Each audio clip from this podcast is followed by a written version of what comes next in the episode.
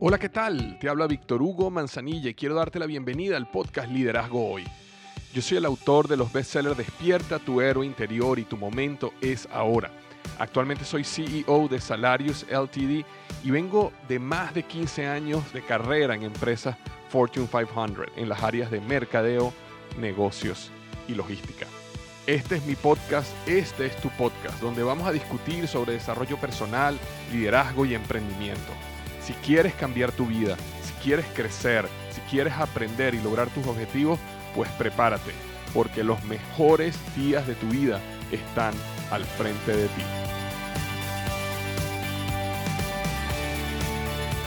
Hola, ¿qué tal? Bienvenido al episodio número 240 del podcast Liderazgo Hoy. Vamos a estar hablando sobre los cuatro pilares de la innovación en tu negocio. Los cuatro pilares de la innovación en tu negocio. Planificando el futuro de tu negocio. Planificando el futuro de tu negocio. Esto, eh, lo que voy a hablar ahorita fue justamente una clase que di hace unas semanas en mi programa Emprendedor Hoy y de verdad tuve muchísimo feedback bueno, gente le encantó, inclusive varias personas me dijeron, oye, queremos volverla a ver.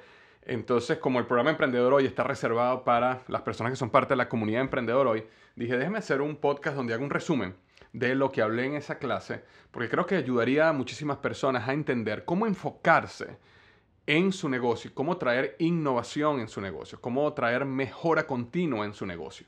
A veces estamos intentando mejorar nuestro negocio y tenemos una gran cantidad de ideas, tenemos consejos que nos dan otras personas, tenemos eh, sabemos de cosas que tenemos que hacer, pero no sabemos por dónde comenzar, no sabemos qué es lo más importante que tenemos que hacer en cada momento. Y lo que te voy a hablar hoy te va a permitir construir un mapa y crear una estrategia de innovación, de mejora continua de tu eh, negocio. Entonces, eso es lo que vamos a estar hablando hoy, los cuatro pilares de la innovación en tu negocio, planificando el futuro de tu negocio. Ahora, antes de comenzar, queremos darle las gracias al patrocinador de este episodio del podcast Liderazgo Hoy, que es eh, Ring. Y Ring dice lo siguiente, con un videotimbre Ring puedes mantenerte conectado a tu hogar desde donde sea. Si traen a tu puerta ese paquete que estás esperando o llega una visita sorpresa, tú recibes una alerta y puedes verlos, escucharlos y hablar con ellos desde tu celular. Además, con Ring es fácil proteger todo tu hogar con timbres, cámaras de seguridad y una alarma que puedes instalar tú mismo. Todo diseñado para mantenerte seguro a ti, tu familia y tus pertenencias. Estés donde estés, con Ring puedes ver qué está pasando en tu hogar con la app de Ring. Una de las cosas que yo utilizo esta, eh, eh, los productos de Ring es, eh, tengo una cámara que está colocada en diferentes lugares de mi casa. Y cuando yo salgo a correr, cuando yo salgo a trotar, a veces tengo a mi hijo por acá y lo tengo que dejar solo por un momentico mientras que salgo a trotar y siempre andaba un poco angustiado, ¿no? De qué hacer. Y entonces cada cierto tiempo lo llamaba, me paraba, hacía una llamada telefónica, le preguntaba, ¿está todo bien? Él me decía, sí, papá, está todo bien. Entonces seguía tranquilo. Ahora con Ring, yo simplemente en mi teléfono puedo, mientras troto, no tengo ni siquiera que pararme, simplemente abro el app de Ring, puedo ver que todo está bien en la casa y sigo trotando en paz y en tranquilidad realmente me ha ayudado muchísimo a saber que cuando estoy fuera puedo ver que todo lo que está pasando en mi casa está en control y está eh, todo funcionando sin ningún problema. Entonces, obtén una oferta especial para la compra de tu kit de bienvenida Ring cuando visites ring.com diagonal Victor, ring.com diagonal Victor. El kit de bienvenida incluye el video timbre Ring Video Doorbell 3 y el Chime Pro. Es todo lo que necesitas para comenzar a construir hoy mismo seguridad a tu medida para tu hogar. Solo visita ring.com diagonal Víctor, ring.com barra diagonal Víctor. Muchísimas gracias a Ring por patrocinar este episodio de el podcast Liderazgo Hoy. Entonces, estamos conversando acerca de cuáles son estos cuatro pilares de la innovación. Estamos conversando de que muchas veces tenemos muchas ideas, no sabemos dónde comenzar o inclusive a veces no tenemos ideas de cómo innovar y queremos un modelo que nos permita empezar a sacar esas ideas afuera para poder llevar nuestro eh, producto y nuestro negocio, nuestro servicio en un proceso de innovación y mejora continua. ¿Por qué es importante innovar? Y permíteme comenzar por esto. Innovar es la única manera que puedes o el, único vehículo que tienes para poder mantener tu punto diferenciador eh, por delante de la competencia. Cuando tú estudias la gran mayoría de las compañías o empresas que han traído algún producto innovador al mercado, naturalmente cuando un producto o un servicio empieza a tener éxito, la competencia empieza a copiarlo. Entonces, si tienes un producto, un negocio que le está yendo muy bien, lo que empieza a pasar es que naturalmente el mercado te va a empezar a copiar de una manera u otra. Y ese punto diferenciador, ese éxito que tenía, se va a empezar a ver em, amenazado por productos o servicios similares al tuyo porque personas han estado copiando tu modelo, copiando tus ideas y trayendo al mercado cosas similares. Entonces, eso trae con el tiempo un proceso de comoditización de tu negocio. ¿Qué quiero decir yo cuando hablo de comoditización? Donde la marca, donde el producto, donde el punto diferenciador ya no es tan importante. Y como todo se empieza a parecer tanto, entonces el único problema es el precio. Y cuando tú entras en esa situación, entonces empieza lo que se llama una guerra de precios que lo que hace es dañar tus márgenes y en consecuencia dañar tu negocio. Entonces, si tú tienes un producto un servicio y resulta que tú tienes algo que es muy innovador, tienes alguna idea, tienes un punto diferenciador, pero te empiezan a copiar, eso qué es lo que empiezas a hacer uno normalmente cuando te empiezas a dar cuenta que empiezas a perder clientes, empiezas a perder participación de mercado, que empiezas entonces a disminuir los precios. Y eso hace que la competencia también empiece a disminuir los precios. Y eso hace que tú empieces a disminuir los precios aún más. Y entras en un círculo vicioso que no le, no le da bien a nadie. Bueno, me refiero a nosotros como emprendedores. ¿Por qué? Porque entonces los márgenes empiezan a erosionar y erosionar. Llega un momento donde no podemos dar el servicio como lo pudiéramos dar, no podemos reinvertir en el crecimiento de nuestro negocio como quisiéramos invertir y, y ese círculo vicioso nos puede llevar al estancamiento e inclusive al fracaso de nuestro negocio. Entonces la innovación traer innovación al negocio es lo que te permite tener ese modelo de mejora continua donde cada una de las áreas importantes en tu negocio están en una constante mejora y eso permite no solo tu producto, tu servicio, pero tu equipo, tus este, procesos, todo lo que tú manejas en tu negocio esté en un proceso de constante mejora y que puedas asegurarte de que estás siempre, como le decimos eh, eh, en criollo, picándole adelante a cualquier persona que intente acercarse a ti o copiar lo que tú estás haciendo. Entonces yo creo que, evidentemente, yo creo que hay muchos modelos y procesos de innovación. Pero yo lo que quiero hoy es simplemente dividirlo en cuatro modelos muy sencillos. Cuatro modelos muy sencillos. Entonces, lo que yo te recomiendo que tú hagas es que simplemente coloques en una hoja, si puedes y ahorita estás escribiendo, simplemente cuatro recuadros. Divides la hoja en cuatro. Y vamos a buscar en cada uno de esos cuadrantes qué ideas de innovación y de mejora continua podemos desarrollar en el negocio. Entonces, la primera de ellas, el primer cuadrante, tiene que ver con ventas y mercadeo. Y esta es la manera que yo lo veo. Cuando, cuando tú ves un negocio, eh, básicamente yo veo cuatro aspectos en ese negocio que uno tiene que estar en constante mejora. Y si lo ves como un estado de ganancias y pérdidas, un PNL, un PNL, Profit and Loss, básicamente de arriba abajo, lo primero que tienes es ventas, ¿verdad? Ventas es ese primer gran bloque que tú tienes en un negocio y todos queremos crecer ventas. Luego, después, el segundo bloque que tienes es costos y utilidad. Entonces, ese sería el segundo aspecto, es cómo yo mejoro mis costos, cómo mejoro mi utilidad. El primer aspecto que te hablaba era ventas y mercadeo. ¿Cómo hago para traer más prospectos? ¿Cómo hago para traer más ventas?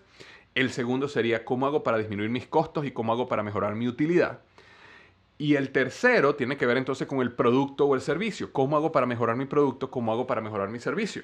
¿Cómo hago para mantenerme en la vanguardia en la innovación de mi producto? Básicamente lo que, lo que estás diciendo aquí, ¿cuáles son los nuevos problemas de mi cliente?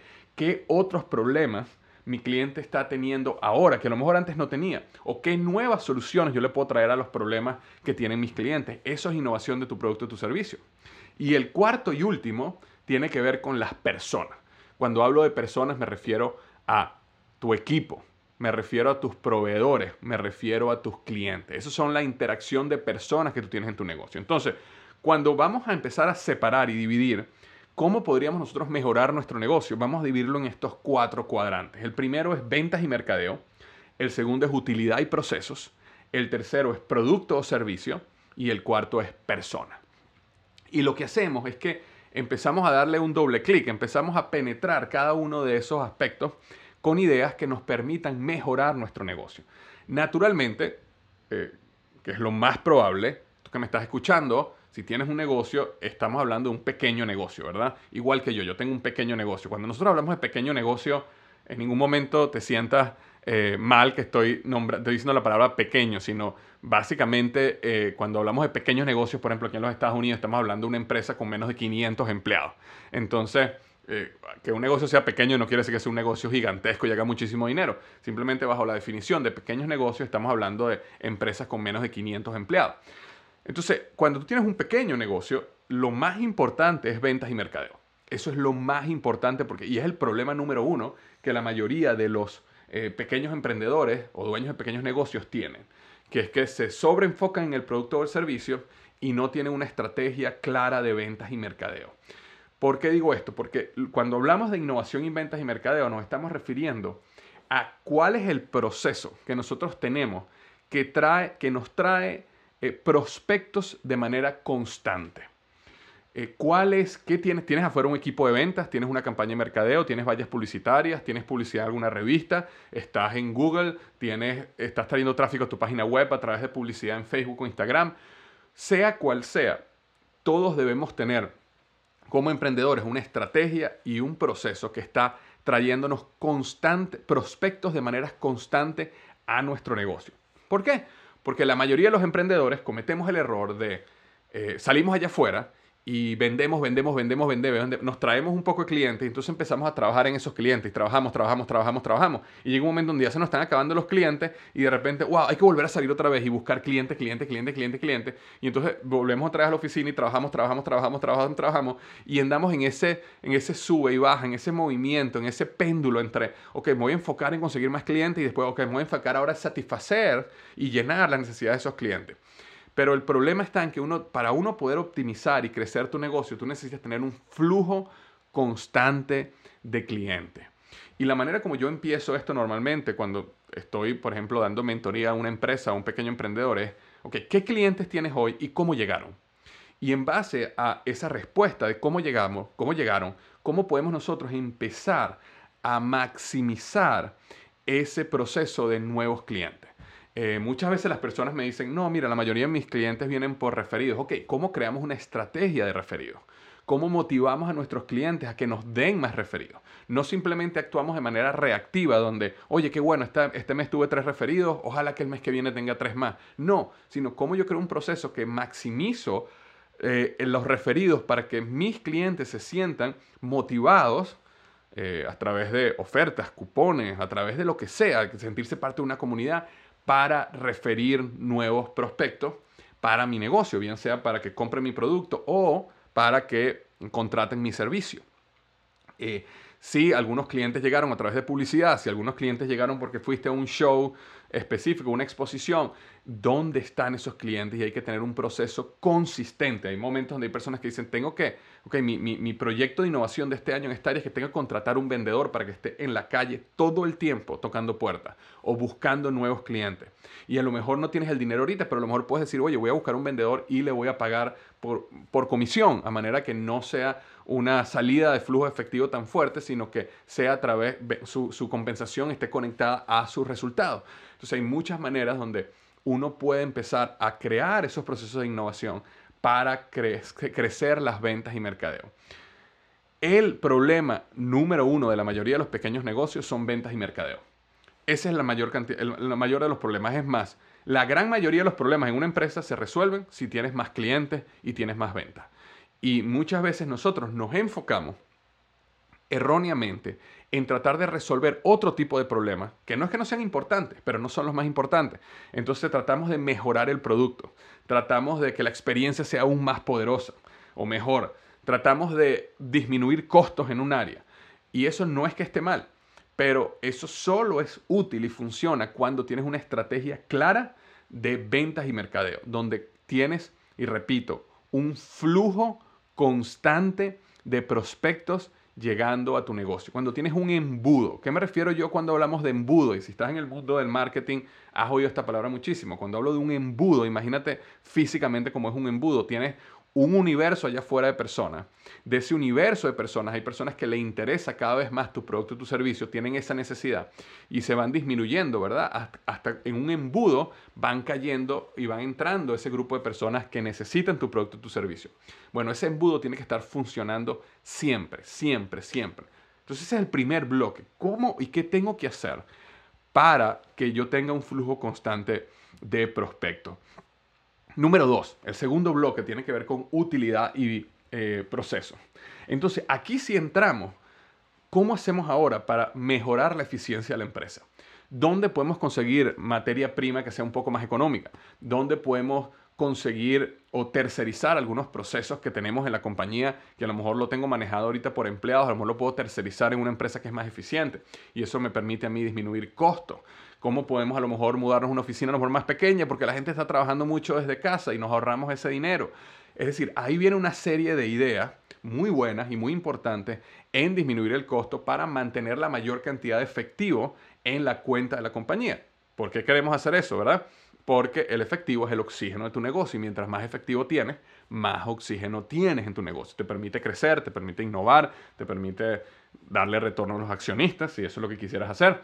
Pero el dinero es el oxígeno, el cash, el efectivo, es el oxígeno de tu negocio. Puedes también crear procesos para mejorar tu proceso de cobranza y maximizar tu cartera eh, de cobranza. Es decir, que el dinero que te deben se cobre de una manera más eficiente, se cobre con mayor eh, velocidad, que las personas que no han pagado tú las puedas o alguien de tu compañía pueda buscarlas, conseguirlas y, y llevarlas a que hagan el pago. Y también un proceso más eficiente también de pago de tu parte, donde a lo mejor puedes hablar con ciertos eh, clientes o ciertos proveedores, donde tú puedes este, eh, crear condiciones de pago que te permitan maximizar la cantidad de dinero que tienes tú en tu bolsillo y que eh, puedas a lo mejor tener líneas de crédito o condiciones de pago a 30 días, 60 días, 90 días que te permitan maximizar tu efectivo contigo. Todo eso tiene que ver con este segundo bloque que tiene que ver, que, tiene que ver con la utilidad y los procesos documentar los procesos. Muy importante. ¿Por qué es importante documentar los procesos? Porque eh, si tú quieres escalar tu negocio, si tú quieres poder aprovechar grandes oportunidades cuando, cuando, se ocurran, cuando ocurran en tu negocio, necesitas tener tu negocio de una manera, eh, los procesos muy bien documentados.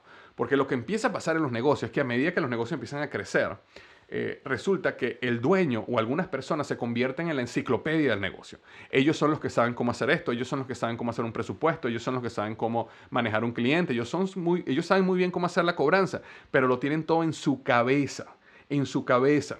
Entonces, ¿qué pasa cuando tienes todo en la cabeza y resulta que un empleado que a lo mejor era tu asistente administrativo o a lo mejor era tu gerente de cobranza o a lo mejor era tu gerente de finanzas, se tiene que ir eh, porque va para otro lado, porque consigue otra oportunidad, porque decidió simplemente retirarse. Entonces tú pierdes toda una gran cantidad de información, de procesos, de todo y, y no puedes crecer y no puedes escalar. Entonces es muy importante que los procesos se documenten. Cómo se hace la venta, cómo se manda un presupuesto, cómo es el proceso de cobranza, cómo es el proceso de comunicación con nuestro cliente, cómo se entrega el producto, cómo se recibe el producto, cuando hay una devolución, cómo se hace.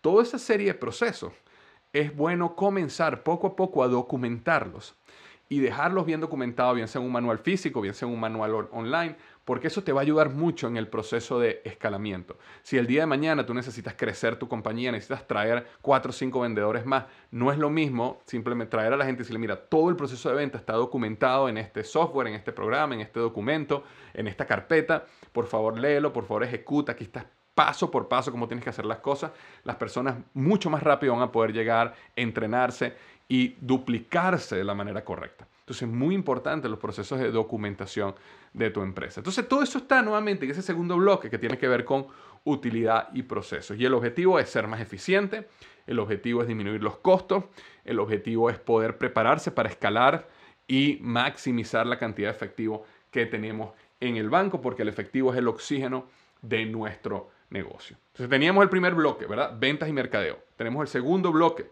que tiene que ver con utilidad y proceso. El tercer bloque tiene que ver con la innovación de producto y servicio. Y aquí eh, repito un poco lo que, lo que hablé hace unos minutos. La razón por la cual tú necesitas estar en un constante, una constante innovación de tu producto o tu servicio es porque la competencia te está copiando de manera consistente. Cada éxito que tú tienes hay alguien que se da cuenta y está tratando de duplicarlo, mejorarlo, hacerlo a un precio más barato, ganarse ese, ese, mercado que tú eh, eh, lograste eh, adueñarte. Entonces, por eso es muy importante que siempre debes estar buscando cómo mejoro mi producto. Y la mejor manera para hacer eso es tener una conexión y una comunicación muy clara y muy y constante con tus clientes es importante que los llames, que les preguntes a ellos cómo usan tu producto, cuándo no lo usan, qué fue bueno tu servicio, cuándo no usan tu servicio, eh, qué los llevaría a no usar tu servicio, qué nuevos problemas están teniendo que a lo mejor tu servicio no cubre y están utilizando otro servicio u otro producto, cómo tú puedes utilizar eh, lo, que, lo, que tú has hecho y tu innovación y todo lo que tú sabes para tú poder innovar en el producto o innovar en el servicio para resolver esos nuevos problemas que el cliente tiene. Entonces, ese proceso de innovación de producto o servicio es lo que te trae eh, resolver un problema mayor y en consecuencia tener un resultado y un beneficio mayor. Es decir, tú le vas a empezar a entregar más valor a tu cliente y tu cliente te va a retornar más valor a través de qué? A través de dinero. Eh, hace un tiempo, en una de las clases de Emprendedor University, un estudiante de nosotros tenía eh, tenía un, servicio de grooming, de corte de pelo para, mascotas, donde él va a las casas de las personas y les hace eh, su servicio de grooming y de corte de cabello, de corte de pelo de mascota. Y entonces él decía que cómo yo puedo, cómo yo puedo innovar acá, porque yo básicamente, bueno, ya yo sé cómo, cómo cortar el pelo de las mascotas, ya yo sé cómo hacer eso, cómo, cómo puedo innovar. Bueno, cuando, cuando él pensó en innovar se dio cuenta, oye, cuando yo voy a la casa de la persona y ya estoy ahí y le estoy cortando el pelo a, la mascota, de repente me doy cuenta que la mascota tiene pulgas o la mascota tiene garrapata. A lo mejor me doy cuenta que la mascota tiene algún problema eh, de alguna sarna o algún problemita médico que tenga la mascota. También me doy cuenta de que la persona necesita cierto tipo de comida para la mascota y entonces, en vez de que la persona tenga que ir a una tienda de mascotas, ya yo estoy ahí. Entonces, yo puedo perfectamente en mi mismo vehículo tener otras soluciones también, aparte del corte de cabello para mascota, corte de pelo para mascota, también poder decir, mira, también, mira, me di cuenta que tu eh, mascota tiene pulgas, aquí también te puedo dejar este producto que le va a eliminar las pulgas, o mira, estoy viendo que tu mascota tiene este problema, te voy a dejar esta comida o este proceso de alimentación o lo que sea para eh, hacer que tu mascota esté más sana y esté más feliz y esté mejor nutrida y sea lo que sea, pero logró innovar de una manera eh, bien sencilla que era simplemente eh, aumentar su portafolio de oferta porque ya él estaba enfrente del cliente en ese momento en su casa. Entonces, ¿por qué no aprovechar ese momento para maximizar la compra del cliente, aumentar la que llamamos la cartera de compra y ofrecer un mejor servicio? Todo eso tiene que ver con innovación. ¿Qué nuevos productos voy a sacar? ¿Qué, ¿Cómo puedo ir a nuevos mercados? ¿Qué otras soluciones yo puedo traer? Todo eso. Entonces, ese tercer bloque es muy importante. Tiene que ver con cómo innovo, qué innovación traigo para mi producto y mi servicio. Y el número cuatro, y no menos importante, son las personas. Las personas en tu negocio son básicamente tres grupos, ¿verdad? Son tus, tus, tus empleados, tu equipo, ese es el primer grupo de personas son tus clientes también y son tus proveedores, porque tú interactúas con personas en tus proveedores. Entonces, si nos enfocáramos por un momento más específicamente en tus empleados, en tu equipo, ¿cómo tú puedes traer una mejora continua en tu equipo? Y esa es la parte más importante que quiero conversar ahora. ¿Qué puedes hacer por ello? ¿Qué, qué, cómo los puedes entrenar? ¿En qué nuevas áreas de desarrollo los puedes llevar? cómo puedes mejorar sus condiciones de trabajo, cómo puedes darle a lo mejor algún tipo de perco, regalo o algo que los ayude a tener más altos niveles de motivación. ¿Qué eh, eventos, reuniones, fiestas, invitarlos a comerse algo puedes hacer para que se sientan más parte de un equipo, se sientan parte y sientan más la cultura la organización y desarrollen relaciones mucho más fuertes? ¿Cómo puedes crear sistemas de eh, compensación o inclusive de, motivación y recompensa que ayuden a las personas a las que trabajan más duro, los que tienen mejores resultados, se lleven algún tipo de reconocimiento. Todo eso tiene que ver con la innovación de las personas.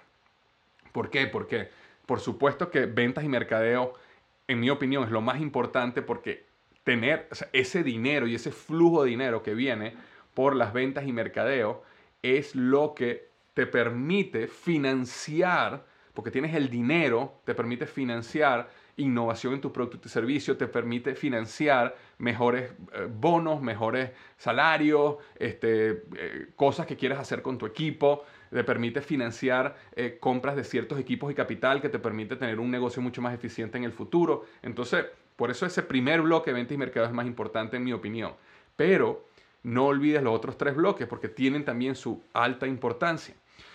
Entonces, ¿por qué, ¿por qué te comento todo esto? Porque a lo mejor eh, te sirve en estos momentos es sentarte y decir, ok, ¿qué estoy yo mejorando en cada una de estas áreas? ¿Y qué planes tengo yo para el futuro en cada una de estas áreas? Entonces, y ya para cerrar, te, cuento que les mostré al grupo una, eh, cuando di la clase, una tablita que voy a tratar de explicarla de una manera bien sencilla a través del podcast, que tenía que ver con cuando tú colocas, y esto, y esto lo hago yo en una hoja de Excel, tú colocas en una, Excel, en una hoja de Excel cuáles son los pilares, hablamos de los cuatro pilares, ¿verdad? Ventas y mercadeo, utilidad y procesos, producto, servicio y lo último es persona. Tú tienes estos cuatro pilares. Dentro de cada uno de esos pilares, tú tienes una serie de ideas, ¿verdad? Tienes, a lo mejor tienes 10 ideas para ventas y mercadeo, a lo mejor tienes 3 ideas para utilidad y proceso, a lo mejor tienes 3 ideas para personas, a lo mejor tienes 2 ideas para producto, servicio. Entonces tú listas todas tus ideas en cada uno de esos pilares y luego tú tienes que definir básicamente dos aspectos de cada una de esas ideas. El primer aspecto es qué tan difícil es. Cuando me refiero a difícil es qué tantos recursos necesita en cuanto a tiempo, dinero o probabilidad de que suceda. Eh, entonces, la dificultad yo la divido entre alta, media y baja. Algo muy difícil, por ejemplo, digamos, oye, mira, yo quisiera, una idea que tengo es hacer este proyecto, pero me cuesta 50 mil dólares es demasiado dinero, ahorita no puedo invertir ese dinero, es decir, es una dificultad alta, es una gran idea, pero ahorita no tengo 50 mil dólares para invertir en eso. Entonces, en ese caso, la dificultad es alta. O, por ejemplo, tengo esta gran idea, no cuesta mucho dinero, pero mi equipo tendría que enfocarse dos semanas solo en eso. No puedo poner a mi equipo dos semanas, entonces es una dificultad alta. O una dificultad media o una dificultad baja. Entonces, yo divido la dificultad en alta, media y baja. Y luego tengo una columna, que es el segundo aspecto, que lo llamo impacto. Impacto es qué tan beneficioso es el impacto si lográramos ejecutar esa idea. Y eso lo divido también en alto, medio y bajo. Entonces tú tienes básicamente una combinación donde cada idea es en el área de dificultad alta, media o baja y en el área de impacto alta, media o baja. Y lo que yo hago en ese momento es que simplemente comienzo buscando de todas las ideas que tienen dificultad baja, ¿verdad? Cuáles tienen impacto alto y medio. Porque esos son lo que llamamos el low hanging fruit en inglés o el mango bajito, lo decimos en Venezuela. Si tú tienes una idea donde la dificultad es muy baja, la puedes hacer de una manera muy sencilla y tu impacto es alto, esa es la primera idea que deberías empezar a ejecutar. Eh, y luego de eso entonces empiezo a buscar, qué ideas son de alto impacto y que tienen dificultad media. Y eso es lo que me va llevando en orden para tratar de ejecutar esas ideas. Si tengo alguna idea donde el impacto es bajo, esa idea inmediatamente la puedo eliminar. Es decir, ¿para qué yo voy a ejecutar una idea donde el impacto es bajo, donde la, mejora es baja? No me va a traer gran beneficio. Déjame quitar esa idea para enfocar mis recursos, mi equipo, mi enfoque en otras ideas. Entonces yo quiero ejecutar ideas que tengan un impacto alto o tengan un impacto medio. Y yo quiero ejecutar ideas que tengan una dificultad baja o media inicialmente, porque son las más fáciles de ejecutar y que tienen el mejor impacto. Y ahí comienzo. Y después brinco, ok, ideas que a lo mejor tienen una dificultad alta, pero tienen un impacto alto. Ahora, si hay una idea que tiene una dificultad alta y un impacto bajo o un impacto medio, también la elimino. ¿Para qué yo quiero hacer una idea donde necesito invertir muchísimo esfuerzo, dinero, recursos y el impacto va a ser bajo o medio? Entonces también la elimino. Y eso es lo que me permite empezar a organizar mi estrategia de innovación en el negocio. Luego que tienes todas esas ideas y escogiste de las 20 ideas que tenías en total, cuáles son las 4 o 5 que vas a ejecutar. Entonces simplemente en un calendario tú puedes decir, mira, en enero voy a empezar a ejecutar estas dos, en marzo voy a ejecutar esta, en, en, septiembre voy a ejecutar estas tres. Y eso te permite crear un calendario con una estrategia de innovación. Entonces, cuando las personas dicen, oye, tú necesitas tener una estrategia de innovación, una estrategia de mejora continua, es justamente lo que vamos a hablar ahorita, es crear todas estas ideas en base a estos cuatro bloques es escoger cuáles quieres hacer que tengan alto impacto, baja dificultad o alto impacto, media dificultad. Es organizar esas ideas en, el año, en cuándo puedes ir ejecutando esas ideas. Y eso te permite crear una, una estrategia bien pensada de cómo vas a innovar y evidentemente enfocada en que los recursos de tu empresa, tus empleados, tu dinero, se va a enfocar en las ideas que realmente van a tener un, alto impacto para eh, tu negocio.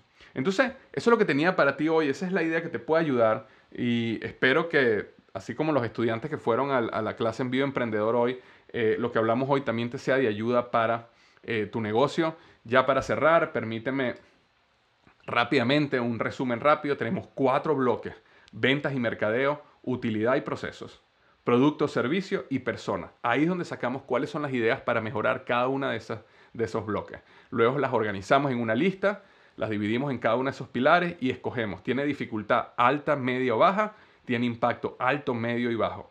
Escogemos las ideas que tienen alto impacto, baja dificultad, alto impacto, media dificultad y así vamos poco a poco escogiendo. Eliminamos cualquier idea que tenga bajo impacto, eliminamos cualquier idea que tenga alta dificultad y bajo medio impacto y eh, nos quedamos simplemente con las ideas que tengan alto y medio impacto y las organizamos en un calendario y así definimos nuestra estrategia de innovación para nuestro negocio. Bueno, espero que te haya sido de mucha ayuda. Muchísimas gracias por el tiempo que le dedicaste a este podcast Liderazgo Hoy. Como siempre, seguimos cada, seguimos semana a semana y como siempre digo, recuerda que los mejores días de tu vida están al frente de ti. Muchísimas gracias.